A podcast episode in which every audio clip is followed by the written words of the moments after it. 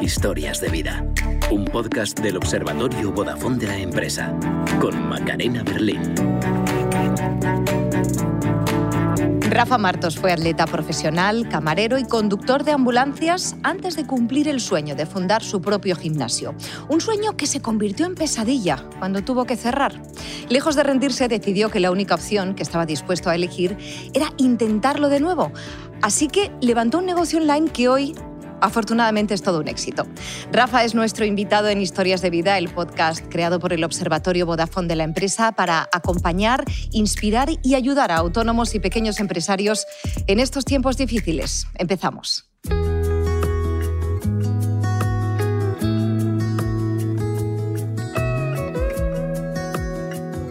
Hola Rafa, bienvenido. Hola, ¿qué tal? ¿Cómo estás? ¿Cómo va el negocio? Muy bien, muy contento de estar aquí con vosotros. Bueno, igualmente. Oye, has sido atleta profesional, pero enseguida pensaste en el futuro. ¿Tu disciplina es la marcha atlética? Sí, interesante. Bueno, vengo de un pueblo que, es Guadí y en mi pueblo, como en todos los pueblos, había una estrella que era Paquillo Fernández. Ah, sí, claro, el gran Paquillo.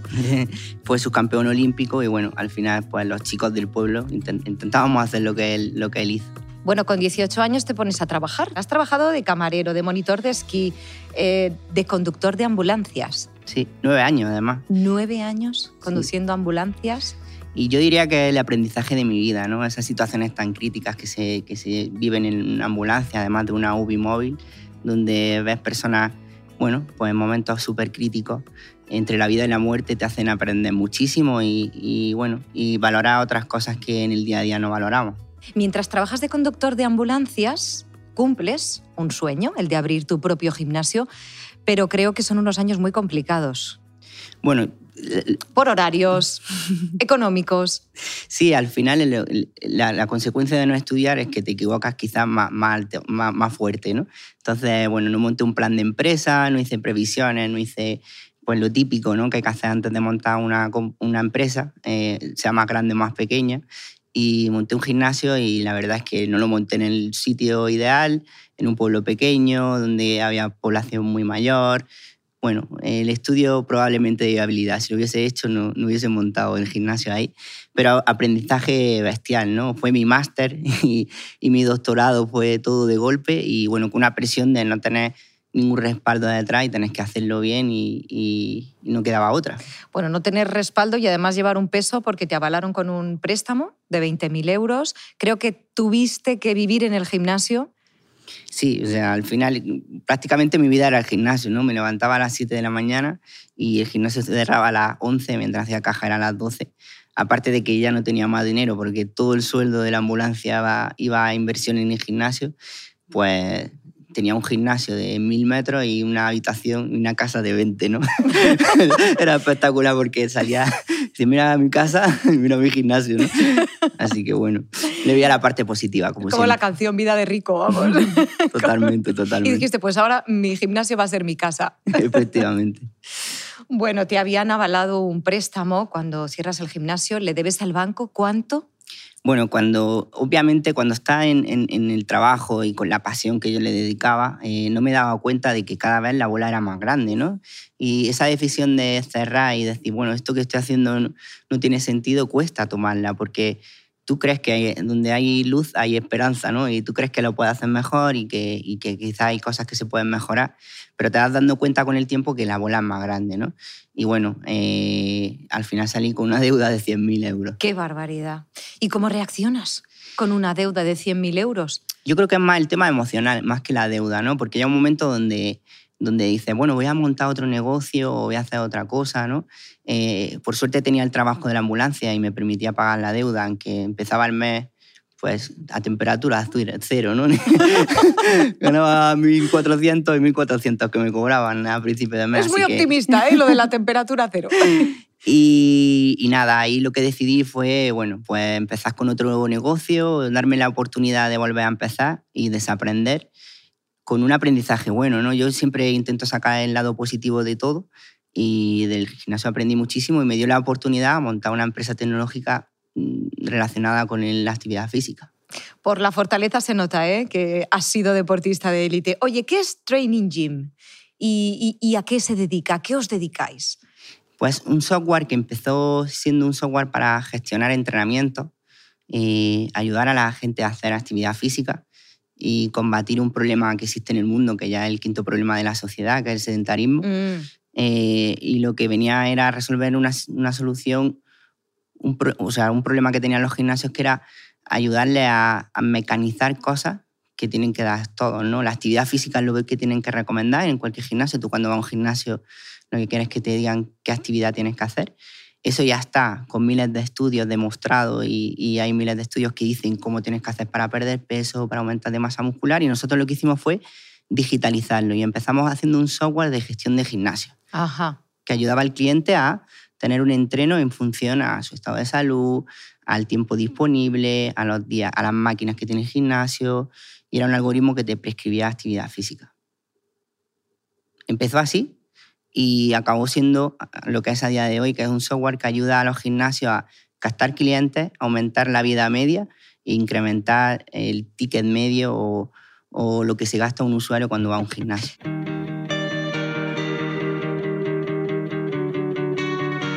La historia de Rafa es la de una persona que supo asumir que hay planes que no funcionan. Ante una situación adversa hay una cualidad que nos permite superarla y que para los autónomos y pequeños empresarios pues es fundamental. Estamos hablando de la resiliencia. Le hemos pedido a uno de nuestros motivadores, a Mario Alonso Puig, que nos la defina.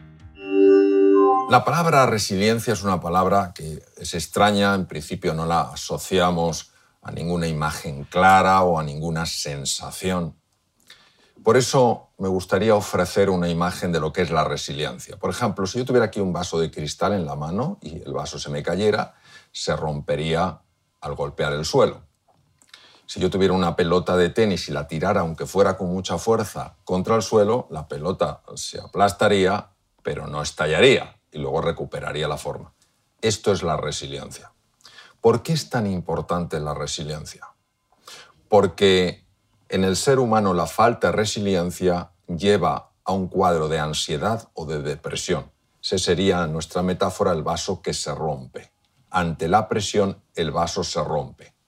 Es decir, un empresario que ante una situación muy compleja, ve que cae el negocio, que se ha reducido el número de clientes, que es mucho más difícil generar cosas nuevas, si no trabaja su resiliencia, puede convertirse en ese vaso de cristal que se llena de ansiedad, se llena de frustración, se llena de amargura y puede caer en una sensación profunda de impotencia y de desesperanza. Un empresario que ha trabajado la resiliencia reconoce la dificultad del entorno, naturalmente que sí, no niega el desafío, tampoco se enfada, no se pone irascible, lo que hace es enfocarse en cómo resolver problemas. Nosotros sabemos que el ser humano está perfectamente capacitado para encontrar una solución. El problema es que cuando una persona no ha construido resiliencia, no puede ofrecer una solución, porque esa persona solo quiere una salida, salir de ese momento de tanta presión, salir de ese momento de angustia. Y si al cerebro le ofreces una salida, él no buscará una solución.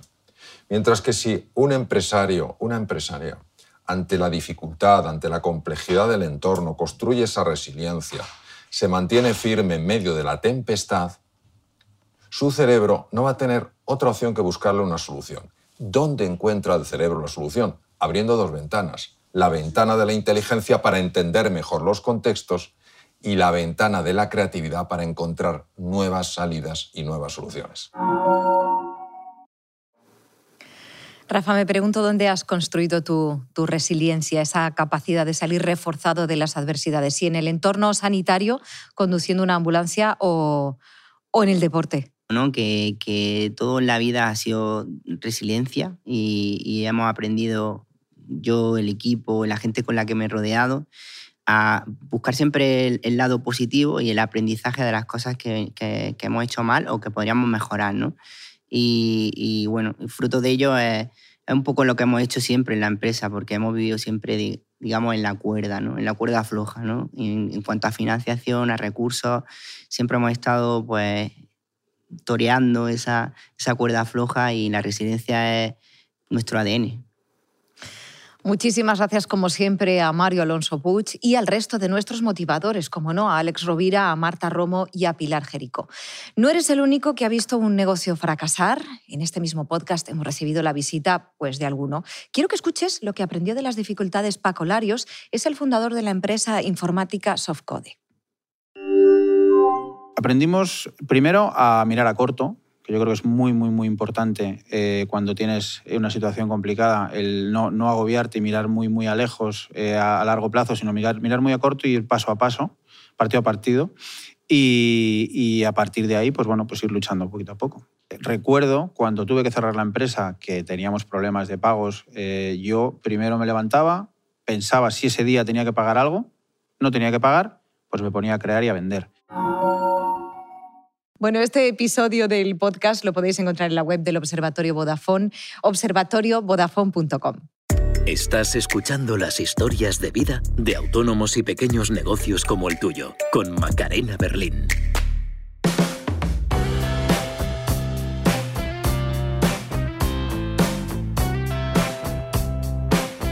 Rafa, ¿en qué momentos pilla la crisis del coronavirus?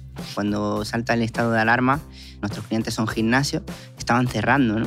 Mm. Teníamos apenas un 10% de, de, los gastos que teníamos para el mes siguiente. Decidimos no solo no hacer un ERTE, sino eh, ser valientes y contratar gente porque entendíamos que era el momento de ayudar a los gimnasios a digitalizarse, ¿no? porque ya el mundo físico no se podía ofertar y habría que ayudar a los gimnasios a digitalizar su modelo y a ofrecer servicio online. Y bueno, hicimos una funcionalidad que era grabar clases online. Incluso lo que hicimos fue eh, regalarlo. O sea, vimos que no era el momento de, hacer negocios, sino ayudar. Y lo que hicimos fue regalarlo y conseguimos más leads que en los 10 años que prácticamente tiene la empresa. En un, en un mes prácticamente conseguimos duplicar y no solo hemos conseguido eh, mantener la empresa y que todos los clientes nos pudiesen pagar, aún estando cerrados, ¿no? Nos convertimos en algo imprescindible para los gimnasios, sino que aumentamos la facturación en plena crisis. Te voy a preguntar por las herramientas que utilizáis. Para ti, ¿cuáles son las fundamentales? Mira, en, en, en, en comunicación interna sí. trabajamos con Slack, que es la plataforma líder y es una herramienta bastante sencilla, cuesta como 4 euros al mes por usuario eh, y nos permite tener una comunicación muy fluida con, con nuestros colaboradores o compañeros de trabajo. Eh, por ejemplo, en comunicación externa, eh, herramientas como para videollamadas y demás, utilizamos Whereby, que es una aplicación que es gratuita para cuatro usuarios, Ajá. que permite tener videollamadas y conferencias, y es muy fácil para el que no ha utilizado nunca un software, que por ejemplo otras, otras aplicaciones son más difíciles, como Zoom, otras. Eh, entonces utilizamos Whereby porque es un enlace, lo manda a cualquier persona, entra y es súper fácil, no tienes que instalar nada, ni ninguna extensión, ni nada. Luego utilizamos por ejemplo, en, en, en ventas, en, para todo el, el tema de, de, CRM y de captación de lead, utilizamos PyDrive, que es un software eh, americano, pero también tenemos la versión española que es Suma CRM, por ejemplo, eh, que nos va muy bien. Luego para toda la parte de facturación utilizamos Navision. Eh, bueno, tenemos un montón de tecnología. La verdad es que hicimos el ejercicio hace, hace un año de intentar quitar tantos software que no, entre sí no se hablaban y ahora tener alguno. Y hemos utilizado Haspot como herramienta. Haspot. Sí. ¿Esta que, herramienta qué es lo que...? Pues integra toda la parte de marketing Ajá. para la gestión de redes sociales, comunicación y demás. Nosotros hacemos una estrategia de inbound que básicamente es generar contenido para ir a los dolores y deseos de los dueños de gimnasios, que es nuestro, nuestro cliente potencial, y creamos contenido para ellos y ahí van a una página web donde se registran, nos dejan sus datos y a partir de ahí vamos eh, enviándole email para cualificarlo y poderlo llevar a venta lo más rápido posible. Y Haspot permite hacer toda la parte de marketing, ventas y la parte de servicio postventa, ¿no?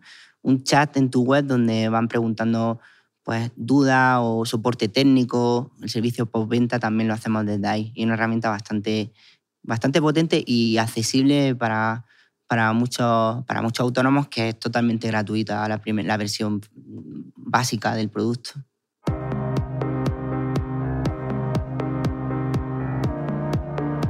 Nuestra vida, nuestro día a día como autónomos, autónomas, pequeños empresarios, eh, nos presenta a menudo muchas dificultades, tú lo sabes bien, Rafa. Hoy le vamos a pedir a nuestra motivadora, a Pilar Jericó, que nos dé alguna pauta para encontrar soluciones a un problema. ¿Te gustaría encontrar una solución a un problema en el que estás atascado y no sabes cómo hacerlo? Por ejemplo, no sabes cómo generar más compromiso con tus clientes para que vengan más a tu tienda o para que acudan más a tu gestoría, qué puedes hacer y no sabes. Has intentado todas las opciones y no se te ocurre una idea nueva. ¿Te gustaría saber cómo puedes abordar los problemas de una forma más creativa? Permíteme que te cuente un truco. Y para ello te voy a hacer una pregunta previa. ¿Cómo crees que son las personas que alcanzan resultados sorprendentes? Por ejemplo, las personas que alcanzan hasta un premio Nobel de física o de química. ¿Qué hace este tipo de personas para encontrar soluciones que cambian el mundo? Bueno, pues lo que se ha observado de estas personas es que, por supuesto, le dedican mucho tiempo a su investigación, pero sobre todo hacen algo diferente, y es que tienen más probabilidades que nosotros, que cualquiera de nosotros, de ser músicos, de ser cantantes, de ser cómicos, de ser magos. Cuando ellos encuentran un problema, lo que hacen es que realizan otro tipo de actividades precisamente para ampliar el punto de vista. ¿Y eso qué significa? Significa que para poder encontrar nuevas soluciones, aparte de especializarnos en un problema, lo que tenemos es que abrir nuestro punto de mira. Es decir, si yo estoy viendo cómo puedo mejorar la gestión con mis clientes y no sé cómo hacerlo, tengo que ampliar mi punto de vista incluso contemplar otros negocios diferentes al mío. La propuesta es amplía el punto de vista. Es decir, investiga qué hacen otros negocios, aunque sean diferentes a los tuyos. Por ejemplo, un restaurante. Obsérvalo, porque cuando nosotros ampliamos nuestro punto de vista, conseguimos, por un lado, no solo centrarnos en nuestro problema, sino permitir que nuestra mente sea mucho más creativa. Por ello, si yo tengo una dificultad y no sé cómo puedo hacer la digitalización, cómo puedo mejorar unas condiciones concretas para mis empleados, observa otros negocios, observa otros autónomos, qué han hecho ellos. Y desde ese punto de vista ampliado es de donde nos podrán surgir nuevas ideas. Por lo tanto, si no sabemos cómo gestionar adecuadamente o no sabemos cómo generar ese compromiso con nuestros clientes, tenemos que irnos a otros negocios. Yo soy una gestoría, pues miro qué ha hecho el restaurante de abajo, que tiene, está siempre lleno de personas. Cuanto más ampliemos nuestro punto de vista, más posibilidades tendremos de que nuestra mente sea más permeable y surjan nuevas alternativas y nuevas soluciones a problemas en los que estábamos atascados. Así pues, ¿cuál es el problema y qué otra cosa diferente puedes hacer? ¿Y qué hace Rafa cuando tiene un problema? Pues mira, estoy muy de acuerdo, porque nosotros desde el principio lo que hacemos es aprender de los mejores y identificamos aquellas empresas que hacen algo bien en el punto donde nosotros necesitamos ayuda, ¿no? Pues en ventas, en marketing o, o en cualquier otra faceta en la que, o en financiero, ¿no? Pues identificamos quién lo hace muy bien y aprendemos de ellos y lo que hacemos es presentarnos en la empresa y decirnos, oye, enhorabuena por lo que estáis haciendo, nos encantaría aprender de vosotros. Hay veces que no tienen tanto tiempo para dedicarnos y otras que sí, pero la mayoría aprendemos muchísimo. Yo ya lo hacía en el gimnasio. Ah. Un día a la semana me dedicaba a ver otros gimnasios y otros modelos de negocio que, que me podían aportar valor. Si les va bien, probablemente sea porque algo hacen bien, ¿no? Aprendes y, hacen, y haces contactos, no está mal. Muchísimas gracias, como siempre, a Pilar Jericó por ese truco. El deporte es uno de los muchos sectores que han tenido que adaptarse a los retos de la pandemia. José Luis Martínez es entrenador personal y nos contó su experiencia en este vídeo del Observatorio Vodafone de la empresa. Empezamos dando entrenamientos de forma gratuita en Instagram a través de directos y a medida que fueron pasando los, las semanas y veíamos que al final tenía acogida el plan de entrenamiento que mostrábamos, eh, fuimos incorporando otras formas de, de, de captar clientes. Muchos eh, de los clientes que teníamos antes, que hacían entrenamientos presenciales, ahora mismo nos demandan única y exclusivamente que los hagamos online. Vamos, vamos, vamos, fenomenal. En la web del observatorio, observatoriovodafone.com, tenéis este vídeo completo y otros más.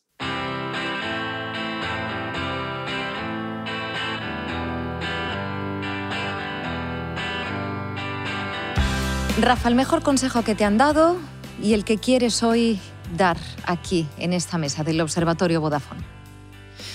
Bueno, hay muchos, ¿no? Eh, uno que, siempre me gusta recordar es, bueno, siempre tengo a mi madre presente, ya no la tengo aquí, pero, pero es la persona que más admiro y, y siempre me decía que, que, la obra va pidiendo el material, ¿no? A veces no, nos obsesionamos con querer acelerar los procesos, las cosas, lo que viene y, tenemos delante cosas a corto plazo que, tenemos que, hacer, ¿no? Entonces, muchas veces estamos pensando en, los próximos años y tenemos que dar los próximos meses, ¿no? Y hacer las cosas los próximos días. Entonces, eh, construir las cosas poco a poco, con cabeza, con sentido común, eh, bastante interesante en mi día a día. ¿Y una palabra que defina algo positivo que te ha enseñado esta crisis? Pues manejar la incertidumbre. O sea, incertidumbre. Creo que tenemos que vivir, vivimos en una sociedad tan, tan dinámica, tan líquida, tan, tan rápida, que tenemos que desaprender, que es una palabra que me encanta, y, y manejar la incertidumbre y, y, no estar obsesionados por qué vendrá, sino por qué podemos hacer ahora y, y cómo podemos hacer las cosas cada día mejor. ¿Y cómo te ves de aquí a 10 años? Pues mira, soy feliz haciendo lo que hago, me encanta. Tengo una suerte tremenda de dedicarme a, a hacer pues, el sueño de mucha gente en realidad, pero uno de mi sueño también, ¿no? Y, y, eso para mí es importantísimo, levantarme cada día con ganas de trabajar en, en, en nuestra compañía y de hacer las cosas, sobre todo ayudar a las personas a que tengan un estilo de vida más sano, a combatir el sedentarismo, a que, a que hagamos a la gente feliz, eso, eso me encanta.